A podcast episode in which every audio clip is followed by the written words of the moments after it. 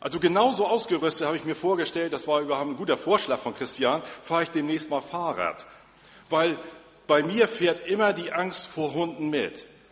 Ich warte schon immer an jeder, an jeder Hofecke auf eine hysterische Dogge, die mich dann anfällt und mich dann, dann vom Rad holt. Und, aber meistens ist die Angst völlig unbegründet. Ich glaube, die Wahrscheinlichkeit, dass ich nach 20 Minuten völlig kaputt vom Rad falle, ist größer, als dass mich irgendein Hund jemals an, äh, angreifen würde. Das Thema heute ist Angst. Angst ist ein Thema für jedermann. Eigentlich könnte jeder hier vorne stehen und etwas dazu sagen. Und auch die Bibel schweigt dazu nicht. Jesus sagt, in der Welt habt ihr Angst, aber seid getrost, ich habe die Welt überwunden. Das Wort Angst kommt, äh, der Begriff kommt aus dem, Anglo, aus dem indogermanischen Ang oder Angu und heißt einengen, zusammenschnüren. Und so ist auch die körperliche Verfassung. Der Herzschlag nimmt zu, das Herz fängt an zu rasen, der Brustkorb engt sich ein, das Blut geht in die Muskulatur, immer zur Flucht bereit. Und die Angst ist eigentlich ein Gefühl der, der Warnung. Die Angst ist ein Warnsignal. Und obwohl wir immer einen negativen Beigeschmack haben bei der Angst, ist es doch ein Gefühl, was auf ein positives Ende hingerichtet ist, nämlich auf die Bewahrung des Lebens. Und trotzdem nehmen die Angststörungen von Jahr zu Jahr zu. Es ist eine Bilanz des Schreckens, schreibt die Zeitung Die Welt. Psychische Störungen tragen in der EU mit mehr als 26 Prozent zur Krankenstatistik bei. Mehr als Herzleiden oder Krebs. Und gut 38 Prozent aller Europäer leiden pro Jahr an einer klinisch bedeutsamen psychischen Störung. Das heißt, die Dunkelziffer, die gar nicht zum Arzt geht, ist noch gar nicht mit dabei. Und vorneweg steht die Angststörung in jedweder Form. Panikstörung, Platzangst und soziale Phobien, Angst um die Arbeitsstelle, Angst um die Existenz, gleich gefolgt von der Depression. Ursachen sind vielfältig. Meistens hat das mit der Zunahme von Stress zu tun, mit der Be Veränderung der Arbeitsbedingungen, mit Leistungs- und Zeitdruck, mediale Überflutung, auch mangelnde Anerkennung werden als Grund genannt. Und natürlich auch die ganz allgemeine Zukunftsangst und die Angst vor dem Verlust des Arbeitsplatzes. Und ein Blick in die Medien kann uns auch Angst machen. Jeden Tag irgendwas Neues. Die Ukraine-Krise, wie wird sich das entwickeln? Wie wird es weitergehen? Die Fronten verhärten sich. Wo ist der Ausweg? Was passiert mit Israel und der Hamas? Wie geht es weiter? Und was passiert jetzt wieder im Irak? Täglich verschieben sich die Blöcke der Nachrichten immer um, um, um ein weiteres Ereignis. Fünf Minuten Ukraine, nächsten Tag an erster Stelle fünf Minuten Irak und so weiter und so fort. Letzte Woche sprach ich noch mit einem unserer Mandanten und ich weiß gar nicht mehr, wie wir darauf kamen. Da sagte er zu mir, Mensch, Herr Wiese, meine Schwägerin ist jetzt depressiv geworden. Und ich habe sieben Jahre lang meine Mutter durch die Depression begleitet. Und sein bester Freund, sagte er dann, ist an Depression gestorben. Und ich spürte so seine Angst, werd auch ich depressiv? Was, und da sehen wir die ganze Auswirkung, das ganze Leid in dem, in dem Menschen. Dann haben wir das Gespräch nicht weiter fortgesetzt. Er sagte dann, lass uns mal weitermachen, sonst wird das zu teuer. Man kam nicht weiter ins Gespräch.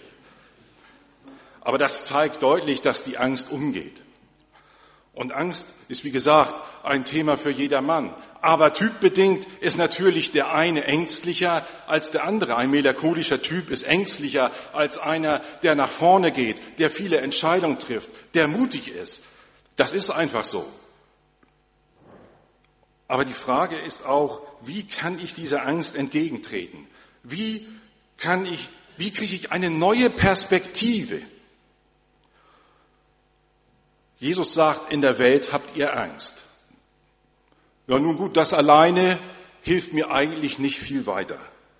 Aber Jesus sagt das ja auch in eine besondere Umgebung hinein, in, in den Blickfeld des Textes hinein.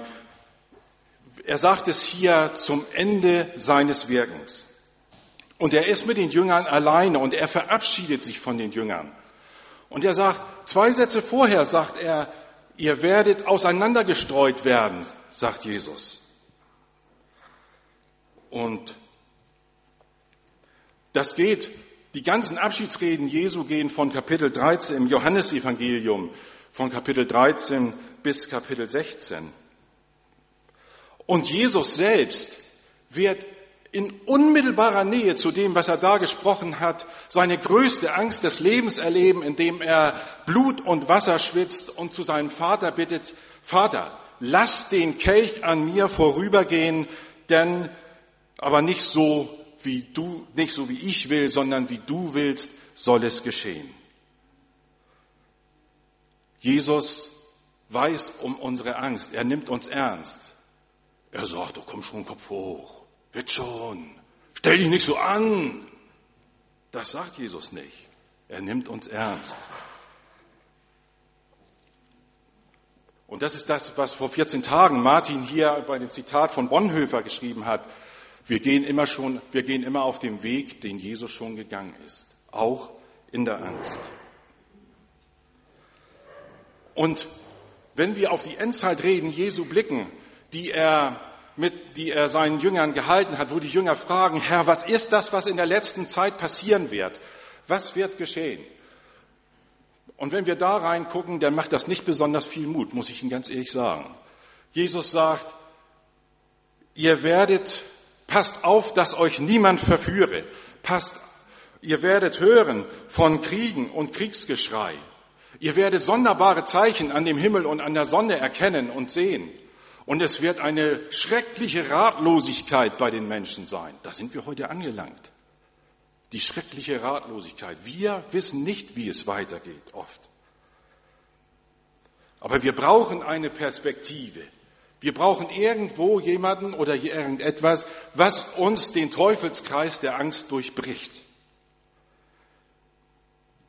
Jesus ist mit seinen Jüngern auf dem See Genezareth. Und auf einmal bricht der Tsunami der Angst über die, über die Jünger hinweg. Die Wellen bauschen sich auf. Sie schöpfen panikartig das Wasser aus dem Boot. Und sie wissen nicht weiter. Sie kommen nicht weiter. Und dann durchbrechen sie ihre Angst, den Teufelskreis der Angst und gehen zu Jesus und sagen, Herr, der pennt auch noch. Jesus schläft. Herr, Hilf uns, wir kommen um. Und was macht Jesus? Steht auf. Warum vertraut ihr so wenig? sagt Jesus. Sagt ein Wort und das Meer und der Wind schweigt. Und die Menge drumherum fragt sich, was ist das für ein Typ? Was ist das für ein Mensch? Was für ein Mensch, der Wind und Wellen im Griff hat. Was für ein Mensch, der Gefangene frei macht, so sagt es Albert Frei in seinem Lied Erlöser der Welt. Was für ein Mensch. Das ist unser Mann. Jesus kann, bringt die Perspektive. Was heißt aber nun die Welt überwunden?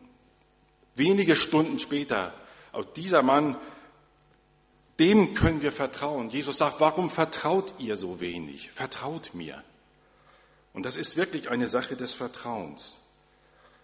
Wir können dem vertrauen, der wenige Stunden später, nachdem er dieses Wort gesagt hat, nachdem er das Wort gesagt hat, seid getrost, seid mutig, Atmet auf, sagt Jesus. Ich habe die Welt überwunden.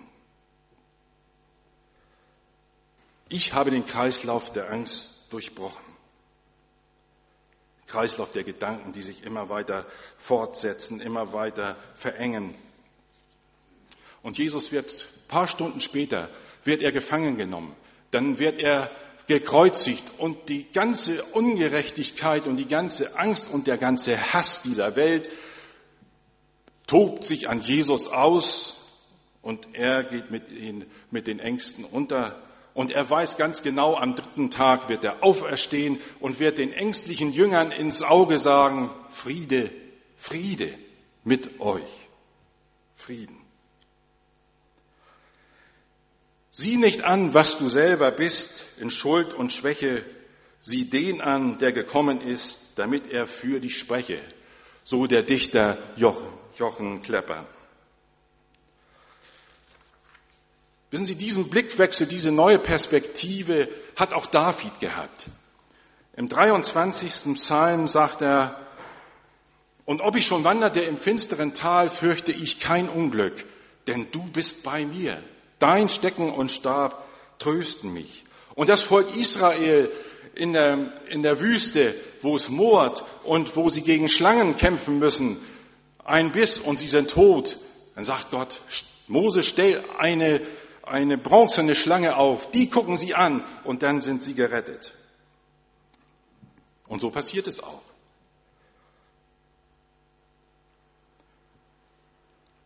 Und Jesus sieht auch, findet auch diese Trostworte im Umfeld unseres Abschnitts. Jesus sagt, ich bin vom Vater in die Welt gekommen und ich gehe von der Welt zum Vater zurück. Das sagt er, das weiß er jetzt schon, deshalb kann er schon vor seinem Tod diese Behauptung aufstellen. Ich habe die Welt überwunden. Jesus sagt zu seinen Jüngern, euer Herz erschrecke nicht. Glaubt an mich und glaubt an Gott. So die Jahreslosung auch 2010 und die steht in diesen Abschiedsreden Jesu. Mein Frieden gebe ich euch. In dieser Hektik der Zeit, ja auch damals, man müsste nicht behaupten, dass es damals ruhig war, ganz sicherlich nicht. Auch damals hatten die Leute Angst.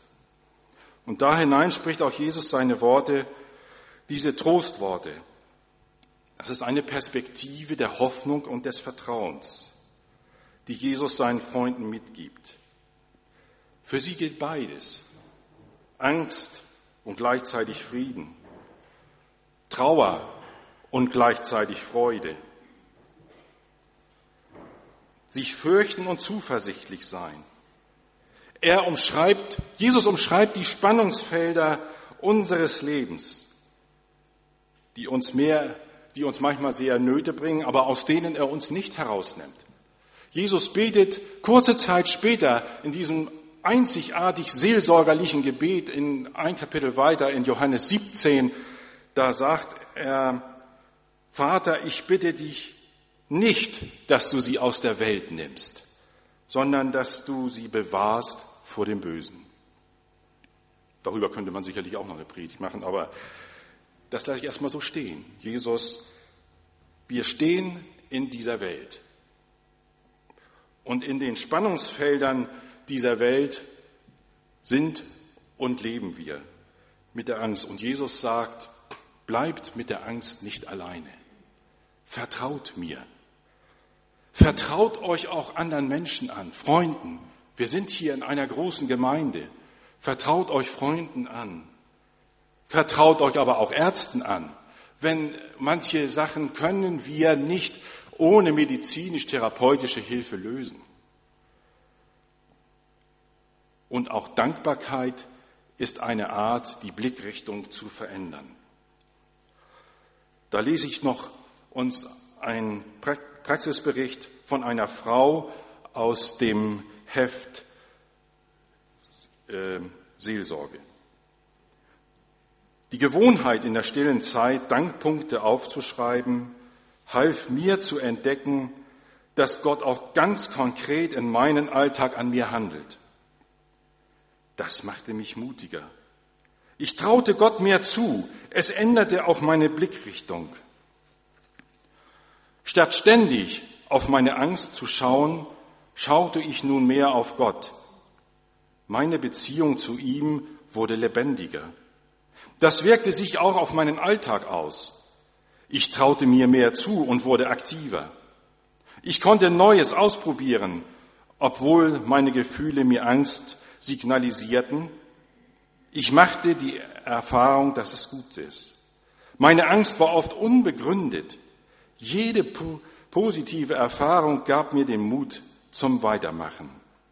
Aber ich musste auch lernen, Rückschläge auszuhalten, sie nicht in den Mittelpunkt meines Lebens zu stellen, sondern ihnen den Raum zuzuweisen, wo sie hingehören. Gott sorgt doch für mich. Auch heute ist mein Leben nicht angstfrei. Aber es ist bunter und vielfältiger geworden. In meinem Leben gibt es mehr Raum für Farbe, Freude und Freunde. Soweit das Zitat. Und nun aufwärts froh den Blick gewandt und vorwärts fest den Schritt. Wir gehen an des Meisters Hand und unser Herr geht mit. Amen.